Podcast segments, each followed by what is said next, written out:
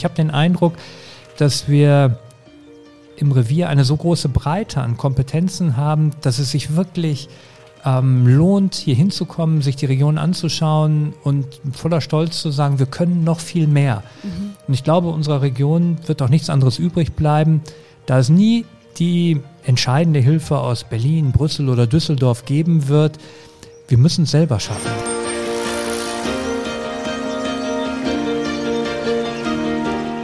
Redefluss. Blaugrünes Leben an Emscher und Lippe.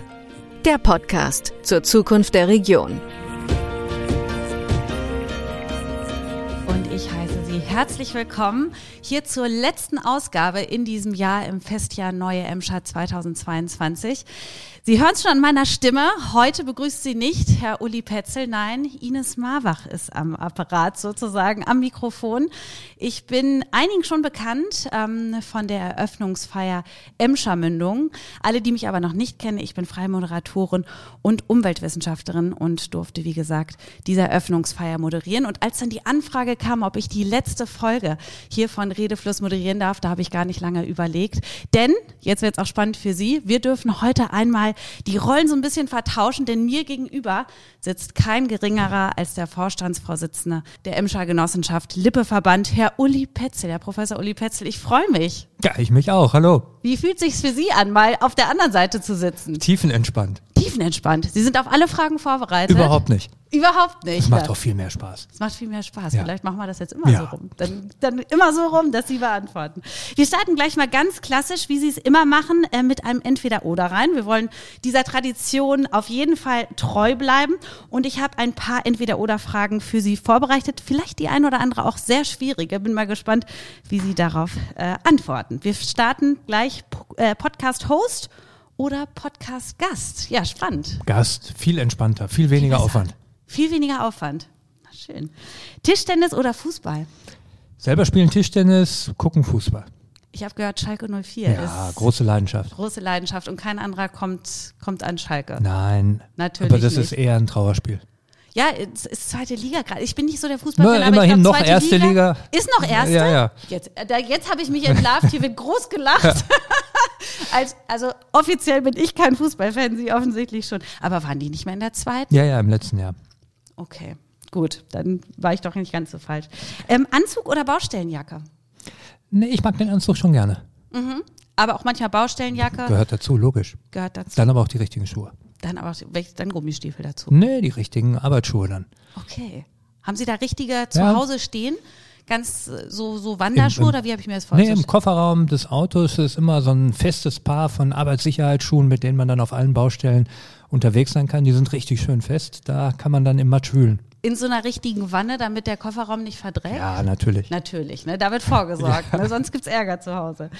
Ähm, Härten oder Essen? Jetzt sind wir gerade in Essen. Jetzt Herten, machen Sie sich Freunde oder Feinde? Na, Herten ist meine Heimatstadt. Da bin ich groß geworden. Da war ich zwölf Jahre Bürgermeister mit, mit großer Freude, mit großem Herzblut. Ähm, und den, von Essen aus kann ich jetzt fürs Revier, für die Gebiete von Emscher und Lippe eine Menge bewirken. Also von daher ähm, ein Stück eine zweite Heimat. Okay. Also beide noch im Herzen. Und vielleicht eine bisschen gemeine Frage: Emscher oder Lippe? Ja, das ist die klassische Frage bei uns im Haus. Bist du Emscherianer oder Lipperianer? Ja. Ähm, beide ähm, Flüsse sind super schön und da darf man sich nicht entscheiden. Die gehören zusammen. Die gehören zusammen. Also ist beides, mhm. sind beides ihre Lieblingsflüsse. Gibt es noch einen, den Sie noch lieber mögen? Jetzt haben wir noch den Rhein hier. Nee, nicht unbedingt lieber, aber ich habe ein Jahr in Frankreich gelebt, an der Loire. Oh. Und wenn man natürlich dann da entlang äh, schippert, kann man ja nicht, im Höchstfall wandern oder mit dem Fahrrad fährt, dann ist das schon schön. Dann sieht man die Weinberge dort. Ähm, das, ist schon eine tolle Gegend. Toll. Kann ich mir schön vorstellen. Ja, Herr Petzel, wir wollen ja die Folge auch ein bisschen dazu nutzen, um Sie mal näher kennenzulernen. Mhm. Ähm, Sie haben ja schon viele spannende Gäste gehabt. Ähm, jetzt wollen wir mal wissen, wer eigentlich dahinter steckt, sozusagen hinter dem Menschen, der immer alle interviewt. Deswegen habe ich mal ein bisschen in Ihrer Vita gestöbert und werde mal so einiges daraus vorlesen, um auch nichts zu vergessen. Sie sind ja 1971 in Gelsenkirchen geboren, dann, Sie haben es gerade gesagt, in Herten zur Schule gegangen und nach dem Abitur dann haben Sie in Bochum studiert an der RUB. Sozialwissenschaften und Französisch, deswegen wahrscheinlich auch äh, den kleinen Ausflug an die Loire. Ähm, Im Zuge dessen waren Sie auch an einer französischen Uni in Tours, genau. Sie waren ebenfalls wissenschaftlicher Mitarbeiter und, jetzt wird es spannend, promovierten dann in Bochum 2001. Sie sind also immer diesem Kreis auch äh, äh, vertraut, äh, irgendwie äh, treu geblieben. Also, dass man irgendwie in Frankreich sich mal festsetzt Ah, oder so. das- So groß war die Liebe dann nicht zur Loire? Na, das wäre fast passiert. Wäre fast Am- passiert. Ja, am Ende äh, hat es mich aber dann doch ins Ruhrgebiet zurückgeschlagen ähm, zum Ende des Studiums und dann war es ganz gut, dass ich hier dann äh, Kontakte, Netzwerke hatte, um dann weiter nach dem Studienabschluss auch zu promovieren. Okay, spannend. Ähm, dann wurde es politisch. Ihre politische Laufbahn begann dann bei der SPD und dort wurden Sie 2004 zum Oberbürgermeister von Herten gewählt, drei Amtszeiten lang. Das ist ja auch eine Auszeichnung, dass man immer wieder gewählt wird. Scheinen Sie also nicht viel falsch gemacht oder umgekehrt gesagt viel richtig gemacht zu haben. Bis 2016 waren Sie das. Ähm, ja, und danach übernahm sie dann das Amt des Vorstandsvorsitzenden vom Emscher Genossenschaft und Lippeverband. Hätten Sie sich das so vorstellen können? Nee, überhaupt diesen nicht. Werdegang? Nein, ich wollte im Ursprung nach dem Abitur ähm, mal Chemie und Mathematik studieren. So, habe dann Mathe-Vorkurse besucht und als dann nach vier, fünf Tagen mein mathematisches Wissen am Ende war, dachte ich mir, naja, vielleicht studierst du dann doch nicht Mathematik ähm, und machst was anderes. Und dann hatte ich mich für Lehramt entschieden, Ja. Französisch und Sozialwissenschaften und wollte dann ursprünglich mal Lehrer werden. Ach, Und, das könnte ich ähm, mir auch gut bei Ihnen vorstellen. Eine gewisse pädagogische Ader. Nein, so eine ruhige Art. Also Ihnen hätte ich gerne zugehört, Äh. Ja. glaube ich. Und dann ist alles anders gekommen. Folglich, ich habe das nie geplant. Manchmal öffnen sich Türen und dann muss man bereit sein, bestimmte Wege einfach zu gehen. Und Sie haben es bis heute nicht bereut? Nein, ich, ich, ich ruhe da sehr in mir und ich glaube, immer dann, wenn man was ähm, mit viel Herzblut macht, wenn man es gerne macht, wenn man es entspannt macht, dann ist es auch gut. Sie sind ja 2016 eben äh, Mhm. hier dazugestoßen. Hätten Sie gedacht, dass gerade die Renaturierung, so ein Zukunftsthema, auch so ein Erfolg wird? Ich habe es gehofft. Ja. Ähm, das war schon mit einer gewissen Herausforderung verbunden, wenn man ähm, zu einem neuen äh, Arbeitgeber wechselt, wenn man eine größere, bedeutendere Aufgabe übernimmt, wenn man in den letzten Jahren eines Projektes, das ein Milliardenvolumen hat, kommt, kriegt man das ins Ziel, kriegt man es pünktlich und im Kostenrahmen ins Ziel, passt da alles. Und wenn man dann nach Berlin, nach Hamburg oder Stuttgart guckt, dann sieht man ja, dass da viele Dinge auch den Bach runtergehen, zumindest was den Kosten und den Zeitplan angeht. Definitiv. Und da hatte ich schon gewisse Manschetten und war vorsichtig und Mhm. habe das mit großer Demut äh, begonnen. Aber umso froher bin ich, dass wir jetzt sagen können, mit einer tollen Teamleistung haben wir das gut ins Ziel gebracht. Mhm. Ähm, wer hatte denn eigentlich den Anstoß? Ich meine, dass äh, seit äh, dem Jahreswechsel die Köttelbecke eben, nicht mehr die Köttelbecke, sondern die Emscher wieder äh, komplett frei von irgendwelchen Abwässern ist es ja schon ein Erfolg für sich, aber noch einen Schritt weiter zu gehen, zu sagen, wir gehen in die Renaturierung ein, da geht mir natürlich als Umweltwissenschaftlerin total das Herz auf, aber es braucht auch Mut und Weitsicht, oder? Ja, im, im Kern liegt das ja begründet im Ursprung des Emscher Umbaus. Damals, vor über 30 Jahren, haben weise Herren damals gesagt, Mensch, wir müssen nicht nur ein funktionierendes Abwassersystem nach dem Ende des Bergbaus und nach dem Ende der Bergsenkungen bauen, das war technisch wieder möglich, sondern wir müssen auch so verrückt sein und Renaturierung machen. Damals hat man sich wahrscheinlich noch nicht in dem Umfang, wie es heute ist, das gedacht.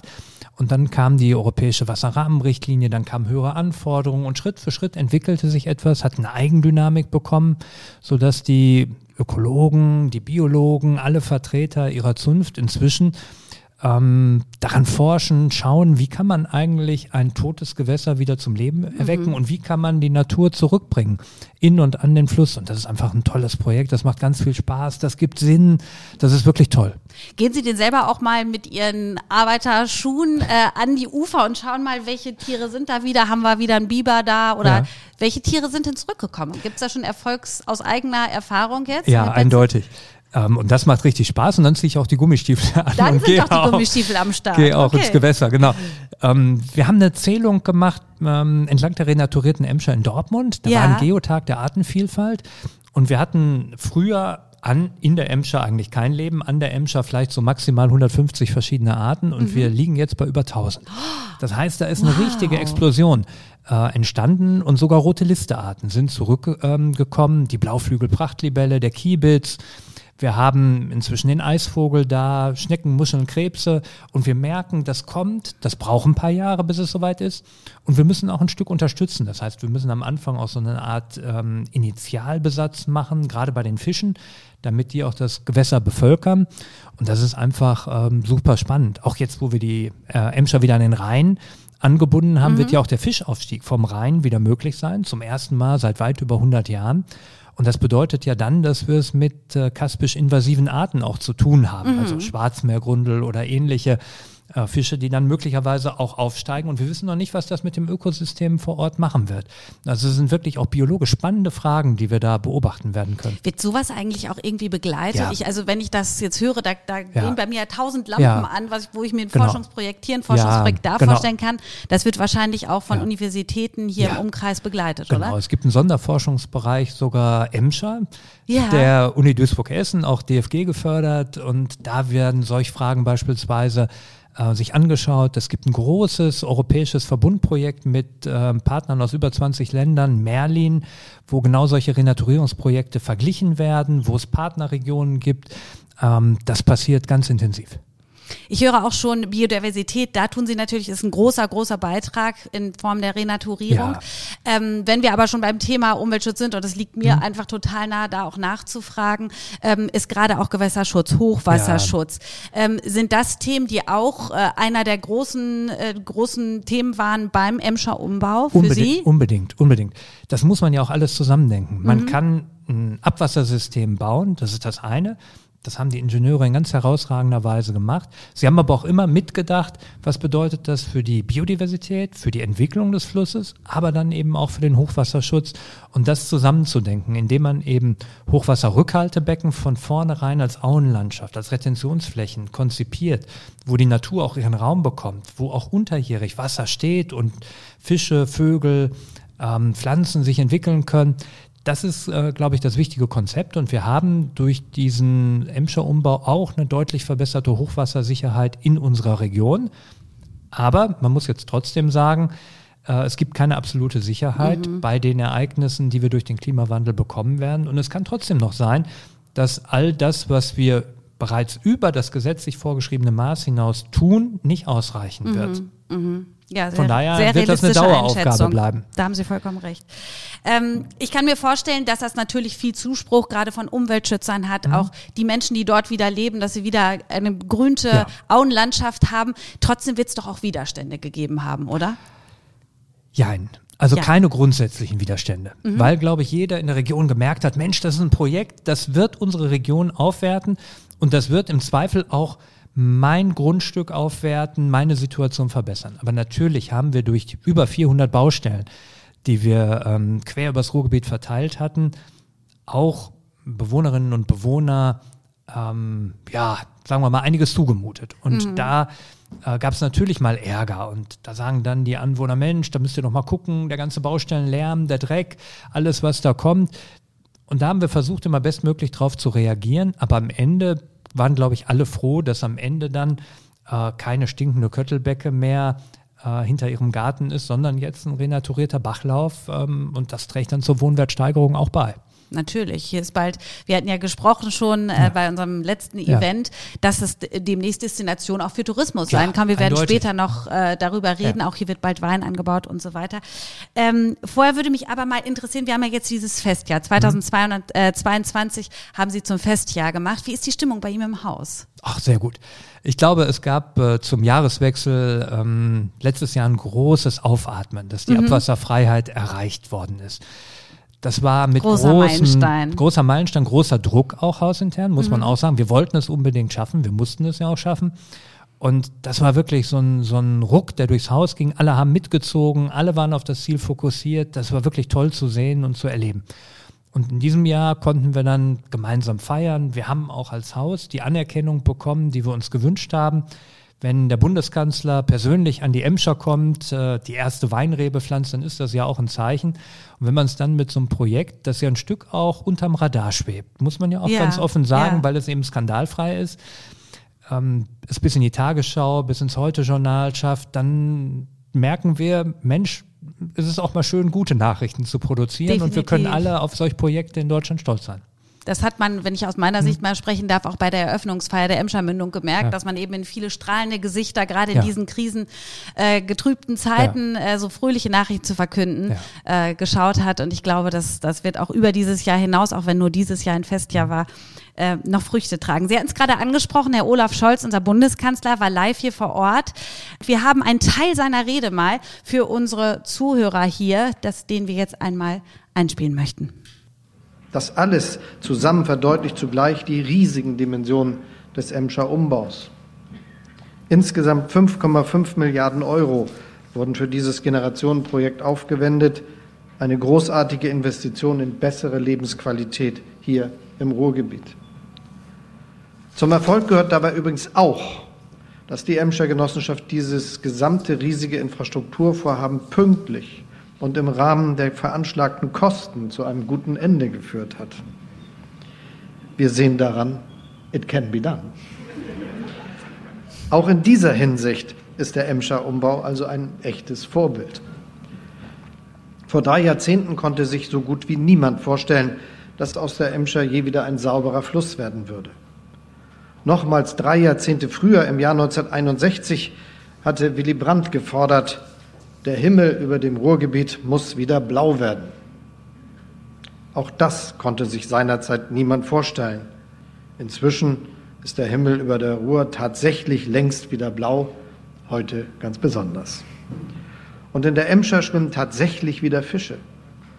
Was zeigt, nicht die Kleingläubigen, die Mutlosen und Resignierten behalten am Ende Recht, sondern diejenigen, die gute Ideen haben und sich große Ziele setzen, die sich etwas vornehmen und an die Arbeit gehen, auch wenn das Ziel manchmal zuerst unerreichbar scheint und der Weg dorthin endlos. Das ist für mich die wichtigste Lehre überhaupt, die wir in Deutschland insgesamt aus dem Erfolg des Emscher Umbaus ziehen können, aber auch ziehen müssen. Es kommt darauf an, dass wir uns mutig große Ziele setzen mutig große Ziele setzen. Ich glaube, das fasst es ganz gut zusammen. Wir haben ja gerade auch schon über die großen Themen, äh, was eben heutzutage alle Welt äh, beschäftigt, der Klimawandel, der Artenschutz, Versiegelung von Flächen und so weiter. All dem begegnet ja der Emscher Umbau mit Lösungskonzepten. Äh, werden Sie auch über die Grenzen der Emscher hinaus als ein mutiges Projekt wahrgenommen? Wie ist da Ihre Wahrnehmung? Ich glaube schon wenn man sich anschaut, wir haben jetzt im Laufe der letzten Jahrzehnte Besucher aus allen Erdteilen gehabt. Mhm. Ähm, von Australien bis Kanada, von Kolumbien bis Taiwan, von China ähm, bis Nordafrika, ähm, bis Sambia, Vatikan, alles, was Sie sich vorstellen können. Äh, Besucher waren da, haben sich das angeguckt und ich glaube, es gibt in ganz vielen Ländern ähnliche Problemlagen, wo es industrielle Belastungen gab, die direkt in Flüsse eingeleitet wurden und die dann jetzt mit steigendem Umweltbewusstsein auch renaturiert werden sollen. Über 80 Prozent der Abwässer auf der Welt gehen ja noch immer ungeklärt in Flüsse. Wir haben also noch über 80 Prozent. Das war wir, mir nicht bewusst. Wir haben noch lange nicht eine Situation, wo Kläranlagen flächendeckend auf der Erde vorhanden sind und ähm, Abwässer reinigen, bevor sie dann in die Flüsse geleitet werden. Das ist ja eher eine europäische ähm, Geschichte und da haben wir noch eine ganze Menge äh, Nachholarbeit weltweit zu leisten bei diesem Thema. Und wenn man dann von unserem Know-how lernen kann, umso besser. Also ein wahres Leuchtturmprojekt. Ja, uneingeschränkt. Kann man auf jeden Fall so sagen. Ähm, wir haben jetzt noch zwei O-Töne und zwar von einem Herrn, den Sie ganz gut kennen dürften. Ähm, Herr Frank Duda, der ja. Oberbürgermeister, da kommt sofort ein Jahr aus Herne und Vorsitzender der Genossenschaftsversammlung der Emscher Genossenschaft. Und das zweite Zitat kommt von Michelle Müntefering, Bundestagsabgeordnete, äh, die in Herne und Bochum ihren Wahlkreis hat. Die beiden hören wir uns einmal an. Sie zeigt im Grunde, dass eine Region äh, nicht schon verbaut ist. Die Region wird im Grunde durch diese Prozesse in einer Situation gezeigt, dass man Raum verschieben kann, dass sich Raum verändern kann, dass sich der Blick auf eine Region verändern kann, dass neue Lebensräume geschaffen werden. Und all das äh, macht ja aus einem stinkenden Abwasserfluss einen wirklich attraktiven Lebensort aus und das über so viele Kilometer. Man kann eigentlich nur sagen, das verändert auch den Blick von außen auf die gesamte Region. Die Renaturierung der Emscher ist ein Jahrhundertprojekt. Für das Ruhrgebiet mindestens, aber auch für ganz Deutschland und auch für Europa. Denn das, was wir hier sehen mit der Renaturierung der Emscher, zeigt, dass Strukturwandel nicht nur möglich ist, sondern auch wie er beispielhaft vorgenommen werden kann. Er verbindet Städte, er verbindet eine Region und vor allen Dingen ist die Biodiversität äh, schon jetzt massiv angestiegen. Und das sieht man, wenn man spazieren geht, äh, Fische, Vögel, alles das gibt's im Ruhrgebiet. Woanders sagt man, ist so schön grün hier, das kennt man, den Spruch. Ist aber wirklich so. Deswegen kann ich nur jedem empfehlen, kommen Sie ins Ruhrgebiet, gucken Sie sich das an, was hier geleistet worden ist. Ganz großartiges Projekt. Sie strahlen, Herr Petze. Sie können das nur uneingeschränkt bekräftigen. Genau so. Und der Eindruck von Gästen von außen ist ja immer, dass sie mit einem Bild des Ruhrgebiets ähm, hier hinkommen. Und wenn sie dann hier sind, dann sagen sie, Mensch, ist das grün hier. Ja. Das hören wir ganz häufig.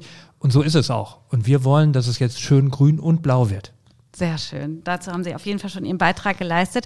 Ähm, dass das hier bald vielleicht eine Tourismusattraktion wird, wir hatten es gerade schon mhm. angesprochen, aus aller Herren Länder kamen jetzt schon Gäste. Und jetzt kommt noch etwas Spannendes hinzu, womit wahrscheinlich die meisten nicht gerechnet haben. Hier wird Wein angebaut. Ähm, witzigerweise, ich habe mal ein bisschen geschaut, in Dortmund im Mittelalter wurde schon mal Wein angebaut. Das heißt, sofern ist das gar nicht von dieser Region. Wie kam Sie auf diese Idee? Das ist genau so entstanden. Es gab ähm, am Phoenixsee, wo die Emscher früher unter dem Stahlwerk verrohrt entlangfloss, ja. äh, die Idee, einen See anzulegen und ein neues Wohnquartier rund um den Phoenixsee zu gestalten. Und da hat man dann geguckt, wie sollen die neuen Straßen heißen und man hat geguckt, was war da im Mittelalter. Und dann guckte man und sagte, Mensch, da war ja früher mal Wein, deswegen dann auch am Weinberg ähm, die Straßenbezeichnung und so kam man auf die Idee, die alte Tradition wieder neu zu beleben.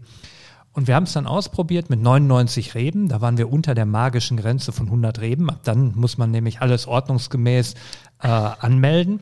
Und haben ausprobiert, einen, eine Rebe, die Phönixrebe dort anzubauen. Das ist eine Weißweinrebe, sehr robust, ähm, die einen sehr mineralischen, kräftigen Weißwein produziert. Und wir sind jetzt im siebten Jahr und wir merken, dass wir inzwischen eine Weinqualität äh, hervorbringen können, die ähm, einem, einem guten Riesling in nichts nachsteht.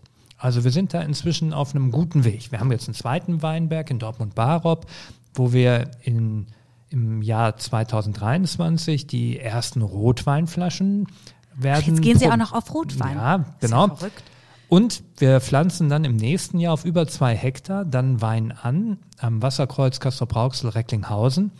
Und das wird dann so am Ende dazu führen, dass wir acht bis zehntausend Flaschen Wein pro Jahr produzieren können. Weißwein, Rosé, Rotwein, Sekt. Und das Ganze ist nur deshalb möglich, weil der Klimawandel zumindest eine positive äh, Nachricht für uns im Ruhrgebiet bereithält, denn wir bekommen das Klima des Burgund. Ja. Und da soll es ja vielleicht auch nicht ganz schlechte äh, Weine geben. Und von daher wollen wir uns bemühen, da eine ganze Menge zu machen, ein Stück ähm, hinzubekommen beim Wein. Und ich bin mir ganz sicher, das werden wir ähm, mit der Unterstützung vieler Bürgerinnen und Bürger machen. Denn wir gründen gerade in diesen Tagen eine neue eigene Genossenschaft, die sich um diese Themen im Ruhrgebiet kümmern will. Wo Weinbau, Streuobstwiesen und dann entsprechende Säfte, ähm, Imkerei, ähm, dann möglicherweise auch noch bestimmte Molkereiprodukte, aber auch soziale Teilhabe, kombiniert mit äh, landwirtschaftlicher, regenerativer Flächennutzung kombiniert werden soll, möglicherweise auch um Hochwasserprojekte äh, umzusetzen. Und da wollen wir die Bürgerinnen und Bürger der Region ab Frühjahr nächsten Jahres ganz breit einbinden. Mhm. Und wir hoffen, dass möglichst viele Weinliebhaber dann Teil dieser neuen Genossenschaft werden, ähm, die dann mit einem Augenzwinkern auch eine Winzergenossenschaft endlich wird. Spätestens mit Naturalien haben sie die, glaube ich. Genau. Wie heißt denn der Wein? Phoenixwein? Im, Im Moment ist das der Phoenixwein. Wir Ach, sind aber, passt, ja. passt, genau, passend zum See, passend zur Rebe, mehr geht da nicht. Und wir sind aber jetzt natürlich noch ähm, dabei, das so ein bisschen marketingtechnisch auszuklügeln. denn wir werden ja dann auch eine offizielle Lagebezeichnung noch einführen müssen. Das, das wird dann Emscher Südhang, ne? Ja. Ähnlich wie, wie man dann an der Mosel, an der Nahe, an der A oder in Rheinhessen dann Lagebezeichnung hat, werden wir das dann auch bei uns hoffentlich hinbekommen. Den Emscher Wein. Wir haben übrigens im Vorlauf zu unserem Gespräch mit einer Winzerin gesprochen, mhm. nämlich mit der Winzerin des Emscher Weins, Frau Tina Krachten, und die hat uns Folgendes erzählt. Also ich glaube, ich, ich sehe das ehrlich gesagt an zwei Stellen als besonders herausfordernd. Einmal ist es auch beruflich, weil ich bin ja Winzerin, immer mein Thema, auch den Klimawandelfolgen zu begegnen. Und äh, da ist etwas, was zu selten erwähnt wird, meiner Meinung nach, das Thema Boden. Ich glaube, dass die Flächen, die wir haben, die nicht versiegelt sind, dringend, schnellstens renaturiert werden müssen, damit der Boden wieder mehr Wasser aufnehmen kann, mehr Wasser halten kann und eben in dieser Funktion, also neben der Funktion fruchtbar zu sein und grün zu liefern in einer Region, ähm, einfach dieser regulierenden Funktion im Wasserhaushalt wieder gerecht werden kann. Ich glaube, das brauchen wir ganz dringend. Und die zweite große Herausforderung ist ein ganz anderes Thema. Ähm, ich glaube, dass wir ganz dringend gucken müssen, dass wir ähm, gesellschaftlich aktiv werden und das schaffen, für alle gute Chancen auf ein gutes Leben zu schaffen einfach. Ich, das ballt sich ja hier im Ruhrgebiet und wird vielleicht hier auch besonders deutlich. Und ich glaube, wenn wir das nicht schaffen, dann äh, haben wir auch langfristig große Schwierigkeiten. Also auch leichte Bedenken der Winzerin. Ich glaube insgesamt aber ein wahres Erfolgsprojekt. Jedem, dem man das erzählt, der wird doch wahrscheinlich erstmal total gespannt sein und möchte gleich mal die erste Probe haben. Oder gab es auch richtige Skeptiker, Unkenrufe, die gesagt haben, ja, jetzt machen die auch noch Wein. In dem Moment, wo man den Wein probiert hat, war die Skepsis vorbei. Dann war es gegessen oder getrunken sozusagen. Genau so. Und das äh, werden wir auch im nächsten Juni wieder machen, wenn wir den ersten Rotwein dann vorstellen aus der Region. Ich bin fest davon überzeugt, das ist eine Erfolgsgeschichte und genau wie Frau Krachten sagt, es ist diese Mischung. Auf der einen Seite damit ähm, dem Naturhaushalt was zurückzugeben und auf der anderen Seite das so zu machen, dass möglichst viele Menschen davon profitieren, in der Ausbildung, junge Leute, die dem Arbeitsmarkt dadurch zugeführt werden, die sich beweisen können, die Selbstwirksamkeit erleben und auf der anderen Seite möglichst viele Bürgerinnen und Bürger auch mitzunehmen bei so einem Projekt. Es gibt ja übrigens noch weitere Erfolgsgeschichten. Sie hatten gerade angesprochen, unter anderem haben wir auch eine Imkerei, ein Honig, mhm. wurde ja angebaut, auch äh, in dem Bereich der Emscher, der mittlerweile sogar prämiert ist. Erzählen Sie doch mal vielleicht von der Erfolgsgeschichte. Genau, wir haben inzwischen 36 Bienenvölker entlang der Emscher, eine Reihe von Winz äh, Imkern, mit denen wir kooperieren und wir haben den äh, Honig an der Emscher, Emscher Gold, mhm. dann beim deutschen Honigwettbewerb auch ähm, in den Wettbewerb gestellt und wir sind wirklich prämiert worden als drittbester Honig Deutschlands und das ist ja schon eine das tolle ist, Erfolgsgeschichte. Wie viele haben mitgemacht? Jetzt hoffentlich nicht nur drei. Nein, nein, nein, das war schon deutlich, deutlich mehr. Okay, ja, Glückwunsch dazu. Ich habe ihn übrigens ja. geschenkt bekommen mhm. und kann sagen, ah. formidable, wie der Franzose sagen würde. Ähm, wir haben jetzt äh, viel Rückblick gewagt. Ähm, Sie begleiten ja den Emscher Umbau jetzt auch schon ein bisschen länger. Lassen Sie uns mal einen kleinen Ausblick wagen. Wo steht denn momentan ähm, das Ruhrgebiet? Was ist noch zu tun, Herr Petzel? Viel erreicht, aber auch noch viel zu gewinnen. So mhm. würde ich es äh, ausdrücken. Wir haben in den letzten Jahren eine ganze Reihe von wichtigen Schritten im Ruhrgebiet gemacht. Ich glaube, wir stehen aber vor der Herausforderung, endlich die Kraft aufzubringen, eine echte Metropole zu werden. Mhm. Wir haben kein einheitliches ähm, ÖPNV-System, das seinen Namen verdient hat. Wir haben sicherlich innerhalb der Städte gute Verbindungen, aber wir haben gerade bei den überkommunalen Verbindungen in den Taktungen, gerade auch dann in den Nord-Süd-Verbindungen, kein ausreichendes ÖPNV-System. Wir sind nicht vorbereitet auf die Antriebe der Zukunft, also so Themen wie autonomes Fahren und mit welchen ähm, Mobilitätsformen wir umgehen wollen. Ist es Bahn, ist es S-Bahn, ist es U-Bahn, ist es Seilbahn, was auch immer. Wir sind da konzeptionell nicht drauf eingestellt. Wir haben eine Vielstarterei von Verkehrsbetrieben, die ihre Planungen noch immer nicht zusammengeführt haben. Und wir brauchen dringend Baubetrieb, Planung im ÖPNV aus einer Hand. Wenn wir das schaffen, dann haben wir die Möglichkeit, schon mal eine echte Metropole zu werden. Mhm. Und ähnliches, glaube ich, brauchen wir mindestens bei zwei weiteren Stellen. Wir erleben, dass im Ruhrgebiet die wirtschaftliche Grundlage, wie an vielen anderen Stellen in Deutschland, in Gefahr ist, weil die Infrastruktur nicht ausreichend unterhalten wird. Straßen, Brücken, Wege sind an einigen Stellen marode. Wir sehen das auf der A45, die berühmte Brücke bei Lüdenscheid, die in vielen Jahren erst saniert wird. Und wir brauchen dringend eine Infrastrukturoffensive, damit Unternehmen gut arbeiten können, damit wir Arbeitsplätze halten oder schaffen können, da brauchen wir deutlich mehr Schwung und Investitionen. Und meine Idee wäre es hier mit einer Infrastrukturgenossenschaft, die überkommunal die Dinge äh, aufgreift, auch anzugehen. Und der dritte Punkt ist, wenn man dann auf äh, das Thema Digitalisierung guckt, so erleben wir, dass das auch ein Thema ist, das zu groß und zu komplex für eine einzelne Kommune ist. Auch hier brauchen wir eine überkommunale Organisation, die das äh, aufgreift, damit wir nicht äh, in jeder Stadt die App programmieren und der Bürger, der in mehreren Städten im Ruhrgebiet heimisch ist, bei dem einen geht er ins Stadion, beim nächsten geht er ins Theater, beim dritten kauft, in der dritten Stadt kauft er ein, für jede Stadt seine eigene App immer runterladen muss. Wir brauchen überkommunale Lösungen hier fürs Ruhrgebiet, die das möglich machen. Und wir brauchen dann auch den klaren Bezug zu einer öffentlich-rechtlichen Nutzung von Daten, nicht zu einer privatwirtschaftlichen der großen Tech-Konzerne, egal ob China oder USA, sondern wir brauchen was mindestens europäisches oder öffentlich-rechtliches, was wir hier an den Start bringen können. Also mein Blick aufs Ruhrgebiet ist, dass wir bei allen Erfolgen der letzten Jahre jetzt die Kraft aufbringen müssen, zu wachsen, eine echte Metropole zu werden. Dazu brauchen wir keine großen Diskussionen über die eine Ruhrstadt, über einen Regierungsbezirk Ruhr. Das sind alles äh, Diskussionen, die werden wir nie gewinnen, die werden auch nie zu einem Ende kommen. Aber wir brauchen konkrete, pragmatische Lösungen für die drei Themen ÖPNV, Infrastruktur und Digitalisierung.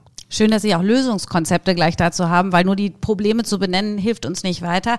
Hat mich übrigens sehr an das Gespräch von Ihnen und Herrn Klimpel ähm, erinnert. Übrigens absolute Hörempfehlung an alle, die das noch nicht gehört haben. Er ist nämlich Landrat des Kreises Recklinghausen und er hat ja auch in dem Gespräch mit ihm von der Wasserstoffproduktion äh, hier in Recklinghausen, im Gebiet Recklinghausen seit 1930, glaube ich, hat er gesagt, äh, ist man da schon aktiv. Also wirkliche Zukunftsforschung, die hier betrieben wird, die aber noch gar nicht die Aufmerksamkeit Aufmerksamkeit hat und große Lösungen bieten kann für die Zukunft eben nicht nur dieser Region, sondern auch unseres ganzen Landes. Übrigens genau von ihm, nämlich von Herrn Bodo Klimpel, haben wir auch noch einen kleinen O-Ton einfangen können, den wir uns jetzt einmal anhören dürfen. Also wir müssen natürlich ähm, äh, das jetzt erstmal nutzen, um damit auch selbstbewusst äh, nach außen zu gehen. Ähm, manchmal ist das im Ruhrgebiet, meine ich, zu wenig selbstbewusst. Das ist jetzt ein tolles Vorzeigeprojekt. Also müssen wir den anderen Landesteilen, äh, äh, insbesondere in unserem Bundesland, aber auch darüber hinaus zeigen, wir können nicht nur tolle Pläne machen, sondern das auch realisieren. Ähm, und wir müssen weitermachen. Wir dürfen nicht aufhören. Wir können große Infrastrukturprogramme machen äh, und sie äh, auch durchführen. Und es gibt ja noch genug zu tun. Beispielsweise ÖPNV, Verkehrswende, da haben wir noch eine ganze Menge vor uns. Und das sollten wir jetzt selbstbewusst und beherzt angehen. Von ihm kommt ja, glaube ich, auch die Idee des 1-Euro-Tickets. Fand ich eine ganz spannende Idee, eben zu sagen, jeden Tag ein Euro mit den 9 Euro das Ganze nicht runter zu wirtschaften. Fand ich einen sehr, sehr guten Ansatz. Ähm, jetzt haben wir ja das Jahr, das Festjahr 2022, das sich dem Ende zuneigt. Ähm, Sie hatten einige Gäste hier. Jetzt sollen Sie natürlich nicht Ihren Lieblingsgast, das, damit würden, wären alle anderen wahrscheinlich traurig. Das möchte ich gar nicht aus Ihnen herauskitzeln.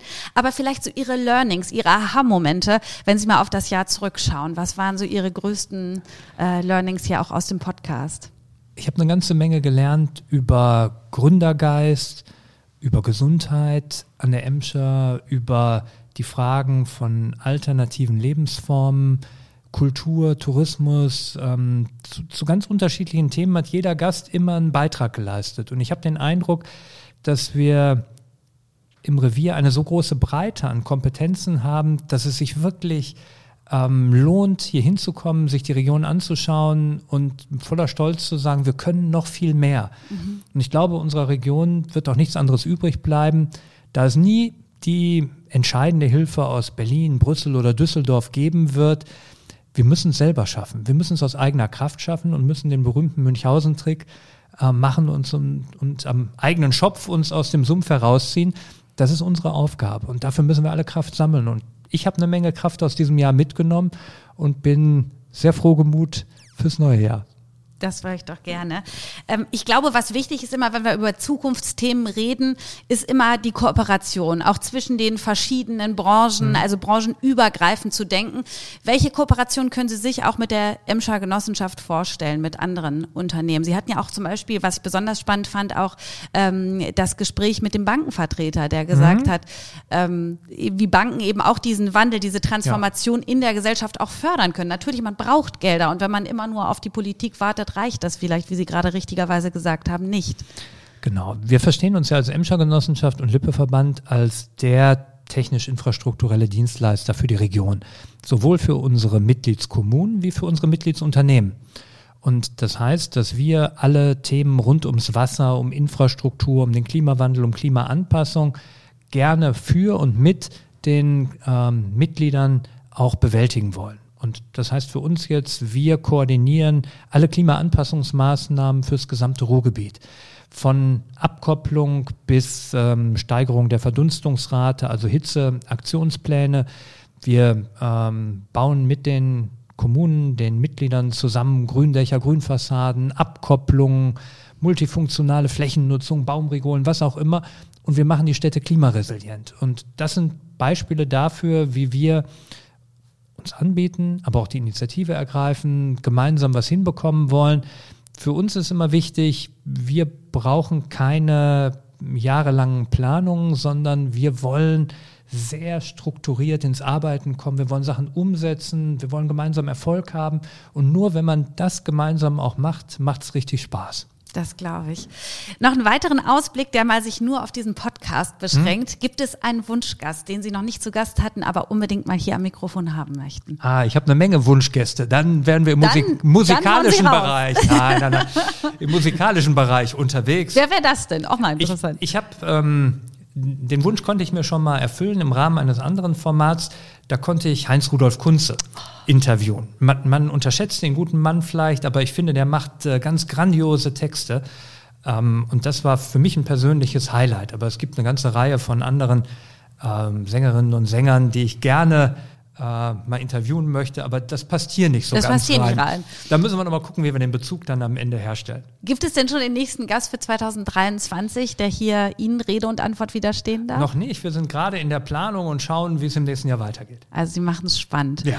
Wir bleiben auf jeden Fall dran. Jetzt stehen wir, lieber Petzel, kurz vor Weihnachten. Haben Sie Geschenketipps für alle, die vielleicht auf die letzten Sekunden, Minuten noch was finden möchten? Vielleicht auch was aus der Region? Na, wir können natürlich äh, immer die guten Dinge ähm, anpreisen, die es hier von verschiedenen Gründern gibt. Ähm, wir haben die Grubenhelden, die tolle Ruhrgebietsprodukte machen. Wir haben viele ähm, Start-ups, die sich ähm, fürs Ruhrgebiet stark machen. Da empfehle ich immer, einfach mal ein bisschen zu googeln. Da findet man gute Sachen. Und dann gibt es natürlich gute Bücher, gute Lektüre, die man äh, immer äh, machen kann. Ähm, ich empfehle sehr die aktuelle Nobelpreisträgerin Annie Ernaux, die, mhm. die wunderbar feministisch, sozialkritische Literatur macht mit einem wunderbar klaren, kritischen, fast schon ängstigenden Stil. Ähm, da lohnt die Lektüre auf jeden Fall. Ja, das waren doch breit gefächerte Ideen. Ich glaube, da war für jeden was dabei. Dann bedanke ich mich für das Gespräch. Lieber Herr Petzel, wenn ich jetzt nochmal das Entweder-Oder die Frage stellen darf, war es jetzt wirklich schöner, auf der anderen Seite des Mikrofons zu sitzen? Deutlich entspannter, weiterhin. Immer noch. Ja. Das freut mich, das freut mich. Dann bedanken wir uns bei Ihnen, liebe Hörerinnen und Hörer, dass Sie diese Episode angehört haben. Wenn Ihnen dieser Podcast gefällt, dann freuen wir uns, wenn Sie uns abonnieren würden und auch vielleicht sogar noch eine gute Bewertung dalassen. Ihnen wünschen wir jetzt erstmal besinnliche Festtage, einen guten Start in ein hoffentlich gesundes und glückliches 2023 und immer daran denken, alles bleibt im Fluss. Im Fluss. Richtig. Tschüss. Tschüss.